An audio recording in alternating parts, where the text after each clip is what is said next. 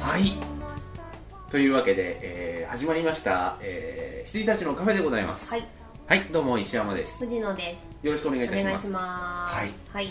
ままた久々にはいえ撮っておりますバタークッキー片手にですね。なんか髪型っていうか雰囲気変わりませんそんなことない髪の色を変えました。あ黒くしました。やは暗くしましたか。りであと分け目変えてない変えてないですあ。本当にはい、色だけですあ。そうでしたっけはい、秋ですのでと思いまして、はいえもうまあ若くないのでですね。あのね、どっちかっていうとそうだよね、なんか、うなんかね、あの別に老けてるとかそういうことじゃなくて、はいなんかね、30代女性キャリアウーマン的ななんか感じになってる。三十代ではないです。で もそうですよ僕も僕も30代じゃないから、やっぱり。はい、はいちょっとなんかしっかりしようと思います。うん、いや結構その最近あの30代の女性とねうん、うん、会う会うというかこう、まあ、仕事でですけど、機会があったんですけどみんな若いっすよ、うん、長いですよ。ううんん、びっくりするぐらい。だからあのね年下かと思っまあもちろんキャリアがあるから向こうのね、キャリアをある程度知ってるんで、うん年下ってことはないだろうけども、それでも普通に見たと俺より年下っぽい感じだよなうん、っはてい、いうはい。まあ、僕が結構わかりますうん上に見られるあれもありますけれども、うんまあそんな感じのえっとこうキャリアウーマンが若くそして元気にはいやっているこの日本、いいね。そんな中いいバねってターもクッキーカタカナでしたから今先週とかね、うん引き続きこうハマバってタおりーますクよッキーを、バタークッキうん食べながーらブルボンすごいよ ブルボンはいそして藤野氏は飲むヨーグルトを飲みながらはいえー、石山さんはバナナラテを飲みながらですねはいやっておりま優雅にすえー週末の夜 はい、はい、僕もクッキーを開けますよなんと一人一一箱支給ですよ 今日はびっくりですよそれ藤野氏用もうね そうそうそういやー嬉しいいやいやいやこれね結構美味しくてそう本なんです当にはい最近はですねあのーまあ、仕事がですね、まあ、職場変わりまして、はいはい、まあ場所はね今までと今まで新横浜の会社だったんですけど、うんあの今回もまた新横浜の会うんうん社で、えっと、フォースクエアでなんていうか前の会社の人が送別してくれて「いや石山さん今までありがとうございましたお疲れ様でした」とかっつって次の日から近くの飯屋で昼飯食ってる 会いましたまだ会いはしてな会いってはいない、うん会ってはいないですが昨日の東京ゲームショウあこれあの収録してるのが17日かな、うんあのー一昨日昨日とビジネスデーで東京ゲームショウがありまして、まあ、行ってきました、まあ、その話も後でしようかななんて思うんですけど、そこではやはりあったね、うんうんうんうんうんうん、結構一日ではね合うようんまあ、そんな感じでございます、まあ、東京ゲームショウの話は後でするとしてですうんうね、んえーとあー映画どこまで言ったんだ僕は悪人とかは言ったんだよねはい悪魔を見たぐらいまでだね言ったのあ言ってましたはね、いはいじゃあその後からえーとロングエンゲージメントうん何でしたっけそれあのあれですあのジャンピエール・ジュネアメリの監督うんはいはいはのいその次の、あれかはい、あのー恋人が戦地に行って、はい死んだっていう知らせを受けたんだけどそれをを信じずに、うんこうその恋人が生きていることをこうなんかずっと調べる女の子の話、はい、そして激突はいはい見ましたはいあのね見た気になってたんだよ、うん今までちょこちょこも見てたから、はいでも通して実は見たことなかったんで、うん見ましたはいデュエ ル現代デュエルはいそしてこれもまたね見たい見たいと思ってて見てなかったやつ親切なクムジャさんああはいはいはいオールドボーイうんうんのやつうんはい、そして、えーマイバックページえーっとあスれマはいブキマツケはいはいンの、あのーなんか全教頭の時代の学生運動のや的なはいつ,、のやつこれね、あのー見たい見たいっつってたじゃないで言すっかてましたね結局見れなくてもうはい朝と夜だけみたいな感じで見れなくて、ああ見れなかったなーって今年中にねあのー DVD とかもまあ出ないだろうから、今年の選考には入らないなーと思ったら大森はあの大森海岸のね、はいはい平和島の方わかりまの大森でポロッとやっててあは行きましたよキネカ大森いへえで行ってきて、うんあのなんかね声優の5階とかにあるんだよ、はいはいはいはい声優って西野友のわかあのりスーまパー、すはいまあ、一応ね、うんあはいうん 西野あの友西野友声優に、まあ、大森の声優があってその5階がそれになってるんですけど、うんなんかねすごいねあの寂れた声優っていうのはすごいねああ寂れた声援はすごいでしょうねうんあのー行きはエレベーターで行って、まあ、そのエレベーターもなんかさ、はいそれガタガタガコンガコンっていうガタンコトンな感じなんですよはいで見てで帰りはエスカレーターで来たんですけどあのだだっ広いところの誰もいないおもちゃ屋ってすごいねはいはいはいはいデパート的なねそうそうそうそう、はいはいですごいピチッと並んでるしね、うんあのなんて言うんだろうシンバル叩く音とか猿がそうそうそう響いシャンてシャる感ンじシャンシャンシャンシャンピッピッピッピッピッピッピッっていうやつわかりますうんはいあれがね倒れたまんま鳴ってたそやうつそうそうそう結構シャンシャン結構スリラーですよシャンシャンシャンそう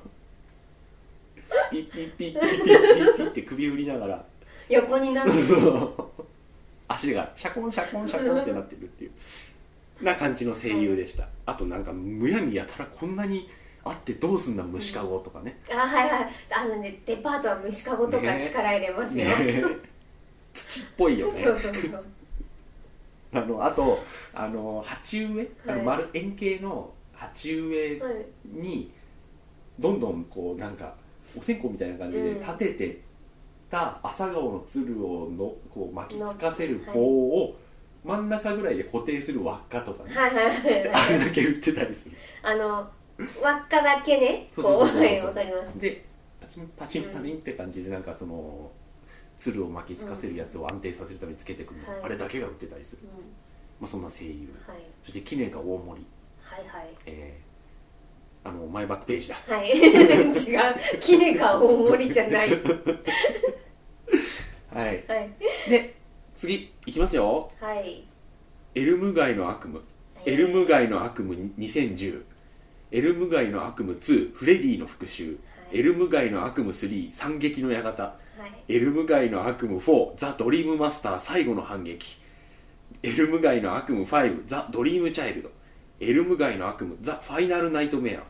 エルム街の悪夢ザ・リアルナイトメア7作あ違う7作じゃない 全然7作じゃないえっ、とね1234567作はいはい見ましたフレディ付いたんですねフレディのすべてをはいはいはいまあ荒木もね言ってましたからね、うんあそこら辺にいます蚊がいいや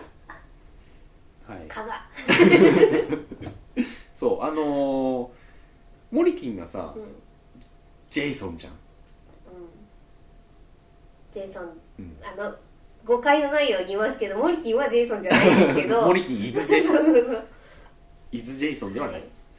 あのーモリキンがね、あのー去年かな、うんあのジェイソンバーって見てて、いジェイソン博士になってはい ジェイソン・ポーキーズ博士になってはでまあまあフレディもねもちろん見てるんだろうけど、あんまりこう押し出してなかったので、はいまあ、今年はちょっとフレディをちゃんと記憶を新たにね多分ね、はいはい子供の時に断片的に4に、そうロッ私クとかねもどれを見てるのかわからないですそう今そうそのうそうタイトル聞く限りでもうん、だからそれをちゃんとね、うん見ようということですよでもなんか一気にちゃんと順を追ってみたら面白いかもしれないなって面思い白かまった面白しかたった、うん、今、あのジェイソンと同じうで、ん、そのシリーズの歴史が、はいそれすなわちホラーの歴史であるわけじゃないですか、はいはいでジェイソンとはあのーなんだろう出発点は同じだったんだうよ、んでなんだけどお前がそっち行くならっていうジェイソンに対して、お前がそっち行くならってことでこっちに行ったんだよね、うんフレディがだからね面白かったはいはいまあ詳しくは後ほどはいはいそして、えー劇場版「ガンダム00ほうお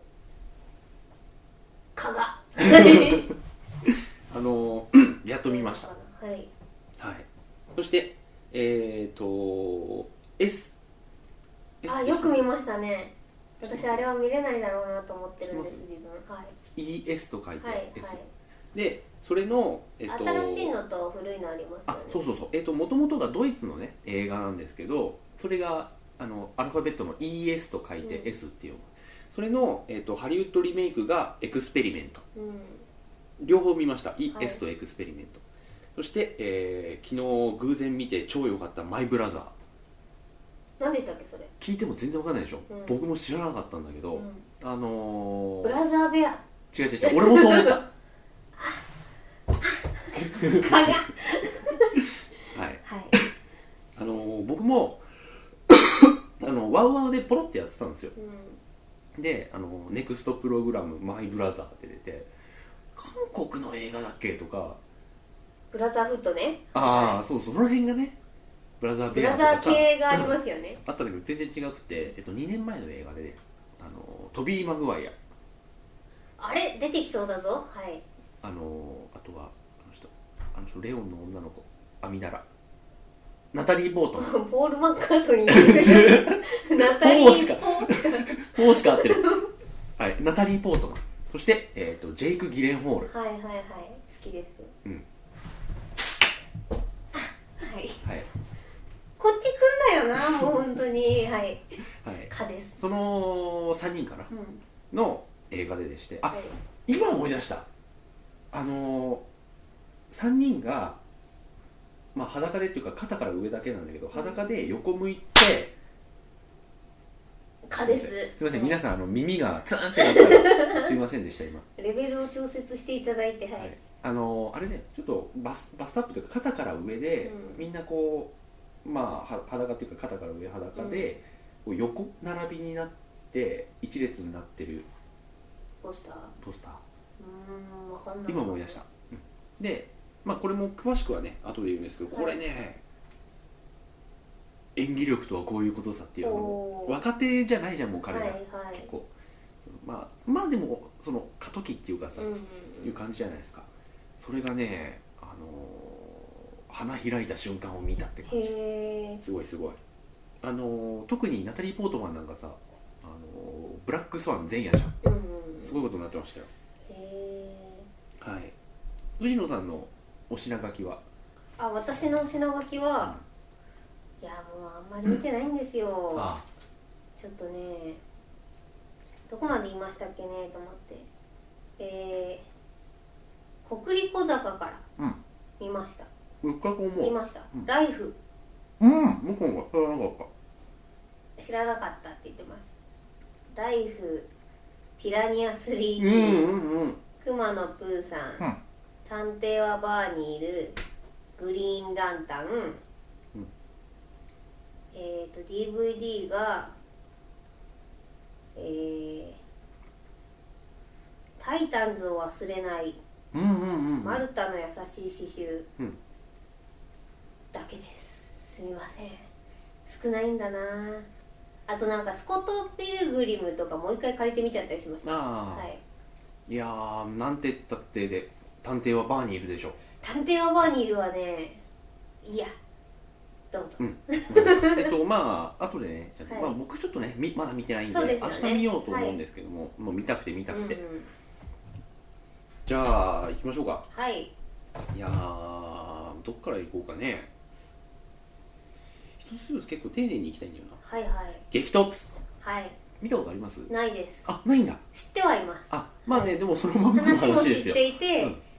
あの絵も知って、あのビジュアルも知っていて見てない、うんまあ僕も同じような状態でしたなのでまあ見てみたんですけれども、あれがね86分ぐらいの映画なのかはな、いはいああそれは見見たいな見れるな、そうそうそう見れるんですよ、はいあのそれもあの基本的にすこうなんて言うんだろうただただ車がトラックが追ってくるだけの話じゃないですか、はい、はい、それがねそこに詰め込まれたアイディアの数々、へえまあもうね今更俺が語るべくもないんだけど、はいあのもう本当にすごいですようんうんあのでねやっぱりその一番感心したっていうかあこういうこともできるんだと思ったのが、そのなんて言うんだろう途中こう主人公がブーって逃げてう、んはいあのなんなんつうんだろうななんかハンバーガーとか出してくれそうな、うんその道の中にポツンとあるようなお店はいにこう逃げ込むんですようんうんで逃げ込んで「いやー殺されそうになったわ」とか言いながら、こうなんか飯頼んででトイレ行ってもう顔とかこう洗って「いやー危ない目にあった」とかっつって出てったら店の外にそのトラックが止まってはいはいで何人かこうカカウボーイハットかぶったそれっぽいやつが何人かいて「あこの中にやつがいる」みたいになるんですよ、それであのーまあねセリフに出して言うわけにいかないから、あってその、うん表情うんはいではいそこをこう観客に分からせるわけですよ、あ主人公は分かってんだなと、でドイツなのかちゃんとこう推理していくんだなみたいな、うんそれをですねなんかその男たちの会話を聞いてる主人公の目の動きとかで、はいはいはいこうなんかスリリングに見せていくところがあって、でなんか主人公が、まあ、ある推理での推測でああいつだってなった時にそいつに向かってって「あのー煽ったのはね申し訳なかったから本当にもう勘弁してくれないか」って言ったらうえん何のこと何のこと?」っつって「いや本当に勘弁してくれよ」みたいな感じでちょっと反響欄になってる時で、後ろに後ろでこうブルーンっていうその音がエンジンがかかるはい音はいがあってハッてなるともうそのトラックがブーンっていくところだうんあ違ったっていううんうんはいはいはいはいのがあったりして、うんそういうアイデアも含めてですね、うんよかったでございますへあとあれですよこれ全然関係ないんだけえど、はいあのー墓場鬼太郎はいの、まあ、主題歌を電気グループがやっていてそうでしたねでピエール瀧さんがあの声優やってたんですようんね、うんでなんか仕事でその声優をやるためにそのゲゲゲの鬼太郎の職場に行こうとして高速乗ってて、ね、車で、まあ、マネージャーさんが運転してる時に、まあ、自分が後部座席でその激突を見てたんだって、うんうんそしたらその瞬間にあの止まりきれなくて前のところにボンってぶつかっちゃって、うんはい激突見てる時に激突したって言ってた そんなエピソーはいドありましたということで結構いいです見といて、うんええ短いのはいいですうんいいですねねうんはいそれもねもともと60何分でうんあのなんて言うんだろうコロンボと同じ枠だったんですよ、はいはいはいであのーそれをじゃあ劇場公開しようっつってでも劇場公開するんだったら90分はないとダメだって言われて、うん追加撮影してその劇場作品としてはその80何分はいはいはいにしたっていううーん感じでございました、はいはい、そして、えー親切なクムジャさんはご覧になりましたはいこれもねうん何とも言えず、あのーただなんかオールドっぽいを期待して見てしまうと、うんなんとなくこあうあそ足こりなまいでの感じなんはかするんですそうよだねねあの、ハードボイルドって言っていいのか分かんないけど、うんあそこまでのなんかこうアクションっぽいというか、そのどぎつい話ではありますけど、はいそこまででもないしね そうですねうんはい、まあなんかあのあの蚊があのーなんだなんだろうこう嫌な話ではありますよね、題材がね、いやでもさすごいなと思ったのがさあのーチェ・ミーシュクさんはいオールドオールドボーイのね主演の人あの人さ悪魔を見たでも見たしさ、はいあのーまあオールドボーイをねもちろん見たし、あの人すごいねあのクムジャでも犯人役なんですそようそねうそうそうそうでオールドボーイとの監督の次の作品が親切なクムジャさんで、で、まあ、オールドボーイで主演やってたチェ・ミンシクさんって人が、はいそのあまあ、悪役なのかなはいあでの出てるんですけど、子供を誘拐して殺す人、ですうんいやーあの人は頭がおかしいねあれなんかもうちょっとあれなんじゃないですかあの目つけられてもいいんじゃないですかあのリアルに警察で本 国いやいや本国っていうか韓国では悪魔を見たって見たんでしたっけまだ見てないですああ、はいあれ見たらね完璧に頭おかしいと思 うオールドボーイはさまだほら、は翻弄される側だそっうたじでゃないですすかねおかしくなはるい、っつ理っ由ても、があったし、はい、あのー親切なクムジャさんはまあ本当に純粋悪じゃないですか、うん、あの悪魔を見たわね悪魔ああなるほど本当悪魔へえ頭おかしいうんでもインタビューはリッチギああ嫌な感じです ねそりゃ警察も目つけられないわいやなんかさ普通になんかインタビューとかでもさ、うんあのー来日のやつの記者会見とかでさ確かにこういったあのー暴力描写のあるうん映画とかはこう近年こうねどんどん肩身が狭くなっているが皆さんは喜ぶべきですよ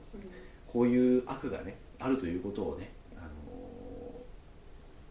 ーなんかこう体験できてしかも映画ですから絶対に安全なんですよっていうこういうところでこういうものに触れることが本当にあったら大変ですからねみたいなこと言ってて、うんやべえ ちょっとなんか逆に逆に怖いわ、うんはいへえ本当にうんあの人はねうんいやすごい人ですすごい役者さんだと思います、はい、そしてマイバックページうん長いんだねあれ、うんまあ、見るからにちょっと長そうって思そううじゃでんすよね長かった画角見てないんですけどねなんかああいうのってダラダラダラダラ長そうじゃんうん本当にダラダラダラダラ長くてうただねあの、まあ、要はそのカリスマなんだろう伝道師じゃないけどんうんあのなんかこう日本のなんかがカンダラだみたいな、うわーみたいなカリスマがマツケンでうんであのそいつを追う新聞記者、まあ、友情ともこう憎しみとも取れないこう関係の中こう進んでいくわけですけど、その記者が妻夫木君でう、んいやーなんかねすなんて言うんだろう凄みはあったですようんうんというのもあの僕、まあ、今説明した通りその学生運動のそのカリスマ的リーダーがマツケンだと思ったんだけどマツケン最初はそんなんじゃないのよ全然あの田舎から出てき東京に出てきた学生で最初はなんかね全然弁も立たないやつなわけですよ、それがねなんか次第になんかそうなっていく感じがねすごいうーんすごかったですよ、うんうんうん結局どういう話なんですかえっとね マツケンは結局なんか目的があるっていうよりもなんかカリスマになりたい人なのようんそれでどんどんどんどんエスカレートしていってで妻夫木君もそれをこう追っていくうちにこいつマジでやべえことになってってるみたいな感じになって、ででもあのなんだろうな妻夫木君は正義感あってその社会部とかでもその犯人のインタビューとか当時やってて、うんでもそれはあの情報源のこう隠さなきゃいけないからっていうことであの警察にはね言ったりせずにっていうポリシーがあったんだけど、その妻夫木君が追いやられてる週刊誌じゃなくてその新聞系の人とかはそういうの平気でこ出すとう、うんあの警察に言っちゃったりするわけですよで警察も「いえいえ」って圧力があるしで妻夫木君はそれは間違ってるみたいな感じで警察には言わないっていう感じだったんですけどそこの葛藤もちょっとうん妻夫木君サイドのこう軸になってて、まあバラしたからってなんだってわけじゃないと思うんで結局最後まで口をつぐむんですけど、うんまあ、そんなん関係なくマツケン捕まっちゃっうんて、でマツケンがその後ねペラペラペラペラ嘘つくんですよへえそれまでなんかカリ口スマがっぽかっ達た者のなにねはいうんはいもうね無様なぐらい嘘つくのうんうんそれがねあそれは無様な感じになってるんですねあ無様な感じになっあなるほどなるほどなんかこう昔学生運動を率いてたなんか人がいてすごいこうその人は本当にカリスマ的な人で、うんあもう40ぐらいなんですけど その人にこうあの会ってあのもうすごい触発されてで俺もそうなるなりますみたいな感じになってたんだけど最終的にはその人に言われてやったとかペラペラ平気で言うっていうねでそれをこう妻夫木君が見てあの無無無の表情 うよくあるねはい邦画でよくある無の表情ですねあんな感じ、うんっていう感じでで最後はなんかあのこの5年後誰々が何々をしみたいなはい誰々はこの後あの肺がんで死んだとかそういうような感じエピローグそうそうそはい、 の2時間半でした、はい、はい割と長いな2時間半なかったでもね基本的にはあの2人僕全然嫌いじゃないというか、むしろ好きうん、なはんいで,、そうですよねあの2人のね蝶々発信を見るだけで楽しかったですけどね、なるほどなるほどはい、そしてエルム街の悪夢はい一気にうんいいと思いましたうんむしろやりたいあそうですかじゃあちょっとね今日今日中に終わるかどうかわかんないけど、はいえっとねまあ知らない方もいやいないと思うけど、うん一応その一応基礎知識として、まずあのフレディっていう都市伝説があるんだよねなんか、はい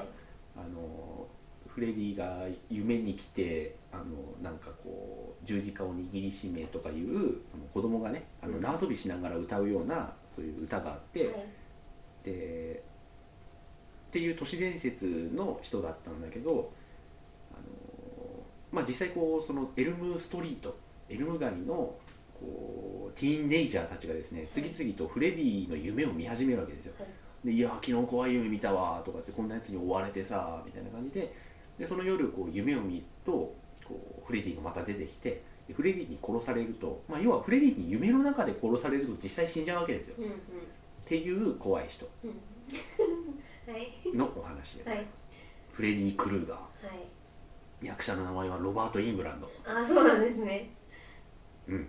あれ全部一緒全部一緒あそうなんだ、実は最近リメイクされた2010年版、あのマイケル・ベイがはいはいはいそプロデューサーやったうやつんだけは別なんですけうど、ーんあのフレディ VS ジェイソンまで一緒だった、はいはいはいあそうなんだ、うんまあそれは違和感がないわけだわ、うんはいずーっともうねずーっとやってうん20年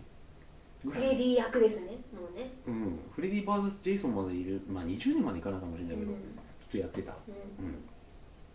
人がいるんですけど、んはいであのーまあ、要はその昔実際に人間だったフレディ・クルーガーさんフレッド・クルーガーさんがこう子供をねこう誘拐して殺してやってたんでその親たちがあで捕まったんだよねうん捕まったんだけど不起訴になってで親たちが怒り狂ってもう追い回してで納屋の中に隠れたところをこう納屋ごと焼き払っちゃうわけですよ、であのー焼けただれてでななのでそのまんその焼けただれたあの顔のまんまこう夢の中に出てくるわけですねでもともと農夫でうんうんあの熊手とかでこうなんか仕事してる感じだったので多分あんな爪も持ってたんでしょうって感じなんだもんだって本当にフレディ博士はい まあそうですねあのねはい、あの僕実はリメイクから見たんですよはいはい2010、うんでリメイクのフルフレディはあのーあの人あのなんだっけあのーあのーアンアンチヒーローもののなんだっけあのニコちゃんマークが血だらけのやつウォッチメンウォッチメン、はいウォッチメンであの探偵ロールシャッハはあはいはいはいあの人がはいあのーフレディやったうんわうけんうんですよ、でその中でそのフレディ出生の秘密とかもまあサスペンス仕立てで語られるんだけど、あのおっちゃんがこう幼稚園のこう庭師さんでうんうんこういわ庭をいいろいろ手入れしてる時に、はいこう子供たちが「わー」とかって後ろから抱きついてきたりして「あのーおいおいやめろよ」みたいな感じですごいよいいおっちゃんなわけですよ、はいでもそれがなんか勘違いされて、あのその子のか親たちにこう殺されるっていう設定なんですけど、なんかねあのおっさんがなんかスローモーションですごい子供たちと戯れてるはいそはいの次になんかこうあの焼きい払われるうんところを見せられるとですねなんかかわいそうだなと思ったりするわはけいですはよい。そりゃ出てくるわと、うんって思ってたんですよでちょっとああなんかフレディもね、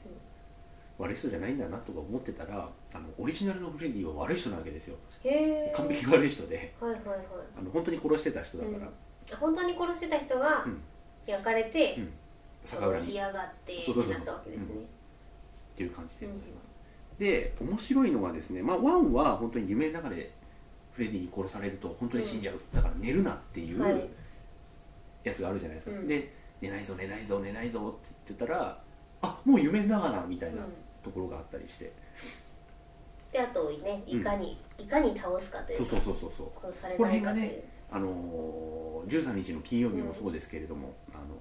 あの時代のねはい映画の醍醐味ですよ、そうですね、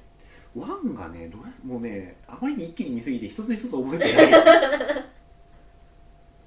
全部全部良かったですがやっぱりやっぱねありますね、あなるほど、うん、でレニー・ハーリンが監督したやつはね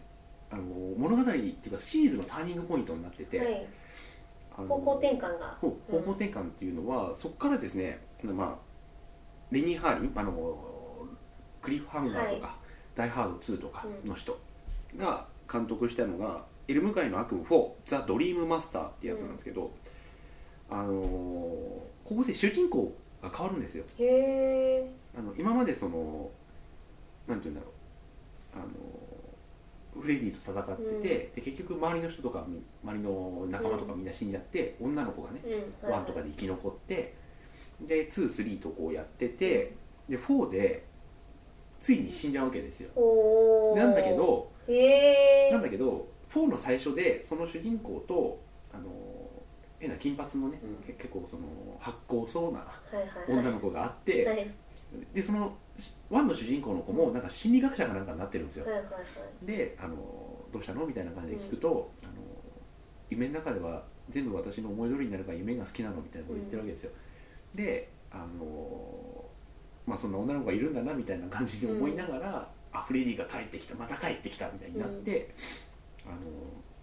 あの戦っててで結局死死にそうってなった時にその女の子が自らの力でその夢に入ってくるわけですよ、はいはいで「え何何?」みたいになってて「あまた夢か」みたいになってるんですけど最後にその死ぬ直前にその子に力を託すんですよ全部うん己の力をはいはいで主人公交代っていう、へえ面白いいのがあってですねそっからもうねすげえなと思ったのがその発光そうな女の子だったのに、そのフレディの存在というかその秘密をね、まあはいはい知ってからはあのよし戦うってなってドリームファイターになるわけですよ、へえですげえなレニー・ハリーと思ったのが、あのーロックがいてロックのさギターのリフジャージャーみたいのが流れて、なんかあのなんか指先がない手 手袋と袋か、はいはいあとなんか意外がベルトとか、はいはいあのつけるシーンがビスビそスうそうそうそうがねはいあれがこうなんか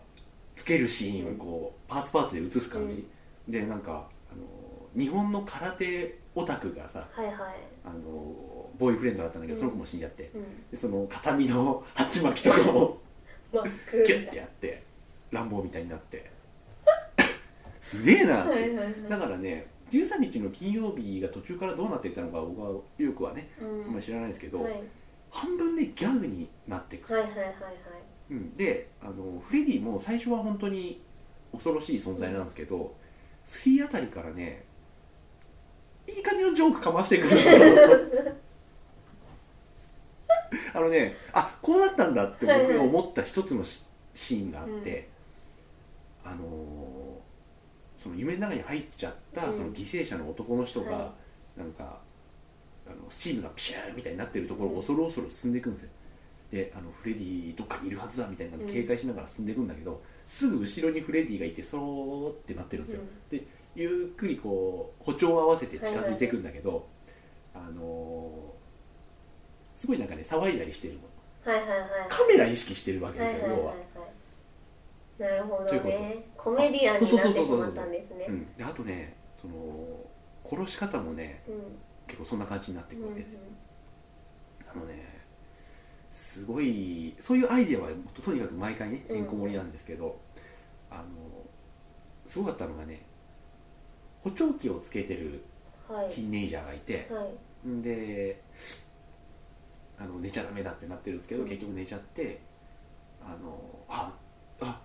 あー危なかったって言ってるんですけど、もうまあ大体夢の中なわけですよそんなので補聴器補聴器っつって補聴器つけるんだけど補聴器が「にぎゃー!」ってなって、うん耳にこうガシャって食いついちゃうんですよなんかですげえよく聞こえるようになっちゃうのはいはいはいでその時にフレディがさ よく黒板キーってやるじゃないですはかあいのはいは人、いあれをやると「なー!」ってなるわけですよ であのイエーイイエーイみたいなキキキキやっててそれでうわーやめろーみたいになってでその後にこうフレディがパッて消えてどこ行ったんだってなると上の方にいて、あの釘をねポイって投げるわけですよ、で下があのタラップみたいになってるかはいら、はいそこにカツンって落ちるじゃないですか、でも落ちる音がもうあーってなるわけではすいよ、はでもう一回ポッと落とすとやめろーって言ってそれをこう積んででキャッチいして、はあ、危なかったってなるんですけどあのそうするとフレディが両手いっぱいの釘うんうんをポイってやって、であのーカランカランカランカランカランってなってああってなって頭が爆発して死んじゃうとかねはいはいはいはいんへえ面白がっちゃってますねうんそういう感じの映画に、なるほどえーなっていっておりまうすんうんでねこれ最後に大丈夫かなはいうん最後にね一つこれはこれだけは言いたいっていうえっと「ザ・ファイナル・ナイトメア」っていうのがはい6作目、で、まあ、実はその後ファイナルって言っておきながら7作目の「リアル・ナイトメア」っていうのがあるんですけど、うんうん6作目であのフレディ・バーザス・ジェイソンで使ってた手法、うんあの抱きついて起きるとフレディを現実世界に引っ張ってくはれいるっはていいう、はいあれをやるわけですようんうんで現実世界に引っ張ってきてで結局ねあの ジェイソンがうんその6はまた主人公の女の子違うんだけど、はいその人だジェイけソンフレディですかああフフレレデディィごめんはいフレディあの最終作6作目うの、んうんあの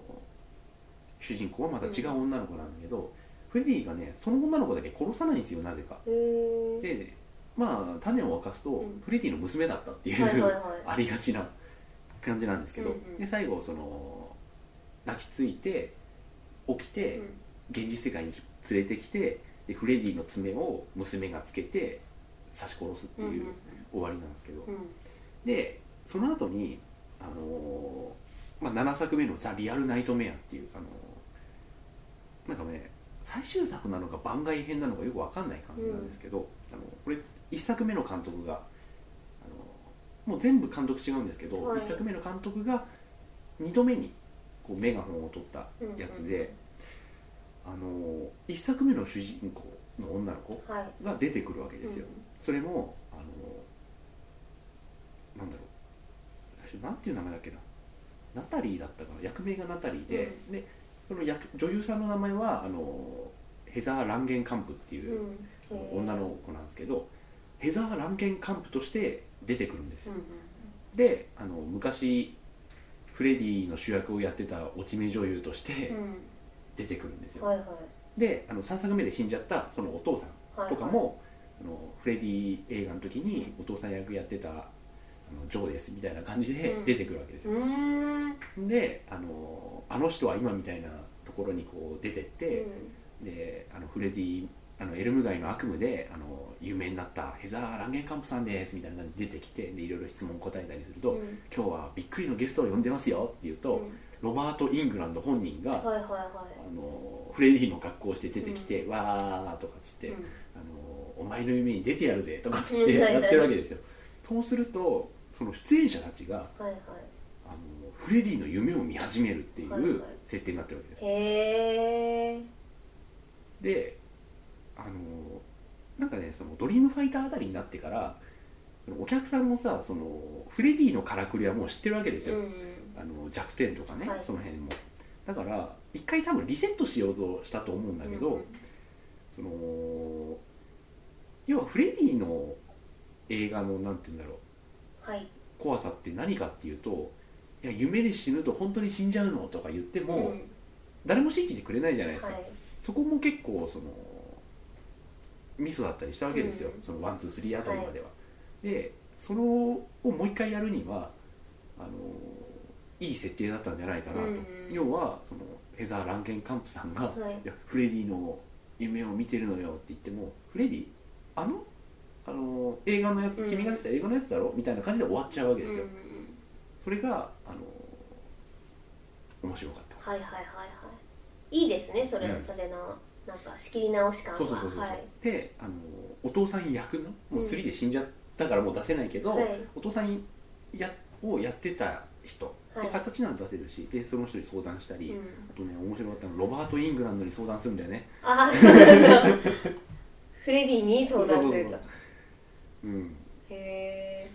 フレディ役のえ、うんい、や俳優さんえになんかあのアドバイスは受けれたんですかそれいでやアドバイスはねあの人は本当に頭がおかしい人だったっていうオチ で、うん、そうなんでですその1作目の監督、うんまあ、要はそのさ最終作の監督でもあるんだけどその人も出てくるうーんあの最後のフレディ映画を撮りたいと思うんで今はい僕脚本書いてますみたいなああはいはいはい感じできて、へそうすると今までの話がそいつが書いてた脚本とえうん同じだったとか、そういうね話もあったりするんだけど、はいいはいやなんか仕切り直しとしてはいいんじゃないのと思ったり、うんへえんか新たなうん、フレディじゃない映画っぽいですねなんかそうそうそう番外編と言えなくもないんですけど、今までの出演者とかがこうね一度にこう集まったりして、あのもうお祭りですようんフレディ祭り、はいはいはいそうですね、うんなんかそんな気がしましたうん、まあそんな感じで幕を締めくくった後に、はいマイケル・ベイがはい2010年版をなんか続編作るらしいけどねあそうなんですかいやでもねマイケル・ベイのやつはダメでしたよやっぱうーりんうん、なんいかやねまあそうでしょうねあの何がダメかっていうとまあもともとのやつの一作目もまあそうっちゃそうなんですけど、うんあの殺し方が全員ブスなんですよ、うんうんうんわかりますよ、はいそれがねうん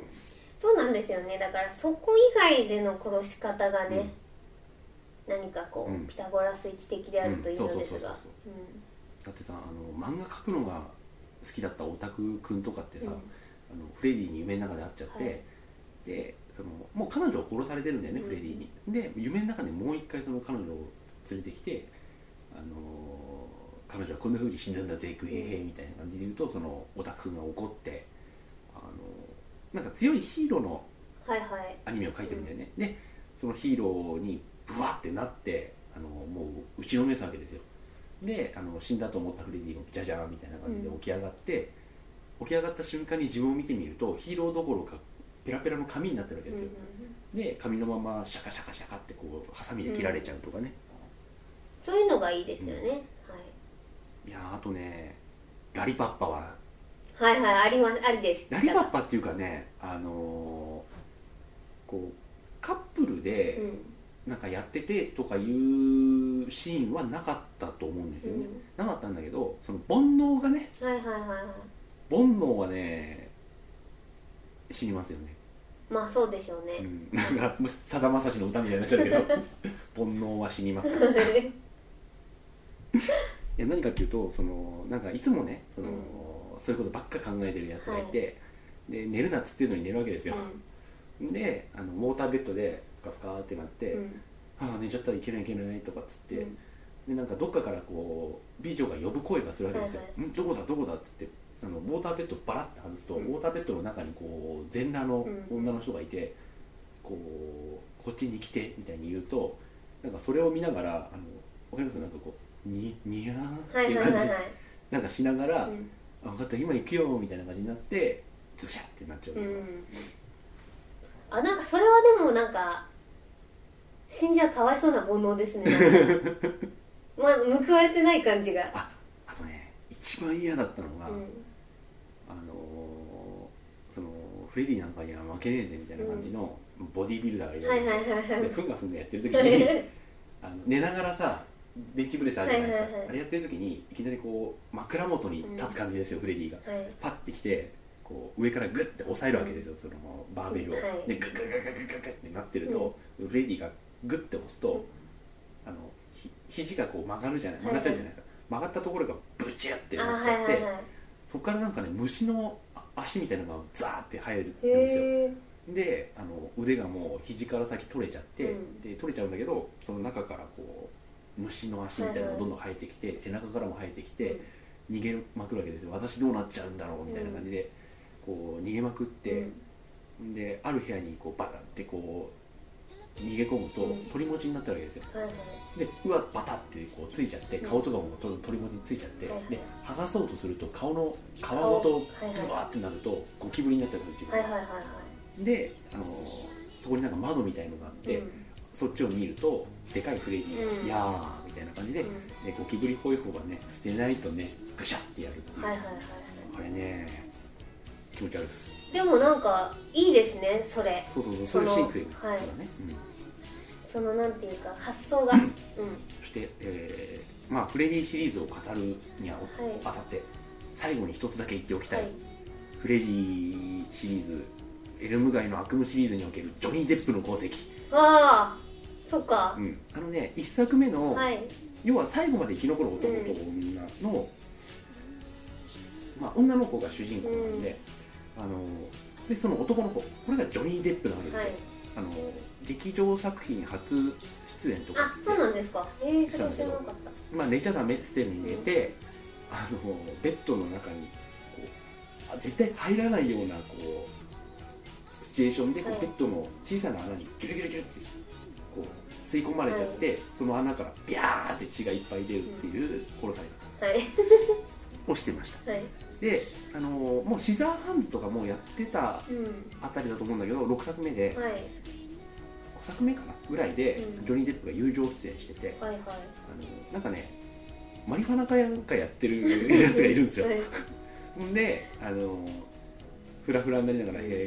え」みたいなこと言いながらテレビ見てるとそのテレビがイエローサブマリンみたいになるわけですよはいはいなんかあのなんか七色の光がビヨーンって出てきて、でその向こうに白黒のジョニー・テップが出てきて、うんあの卵焼きの焼き方とか教えてくれるんですよであの卵焼きの焼き方をやろうとするとフレディに殴られてバタンって漫画みたいに倒れるっていう、であのフレディがあの「卵はなスクランブルエッグがいいんだよ」とかうっんつっうんて、でそのところにちょっと友情出演でね出てたりしてへえ知りませんでした、うんジョニー・デップうん、誕生の地ですなるほどははいいそんなわけでございますはい。いやフレディはねちょっと見たくなりましたよ。一気見っていいですねやっ一ぱ気りね。にですよ、ううんん。と思いました。はい、まあ、そんな感じで、はい。殺し方もねまだまだ語り足りないぐらいいろいろいっぱいいいのがね、うんあるんですけれどもあとフレディの倒し方ねあそうですよね。はい。面白いところではい、まあそこら辺ちょっと来週も語ろうかとうん。はい。ちょっとだけはい。はい、まあ、そんなわけで、まあ、はほとんど僕だけでしたけれども、はいい。いえいえいえ。まあ、楽そんしなかわっけたで。ですはい。はい、それでははい。ではおやすみなさい。おやすみなさい。 Time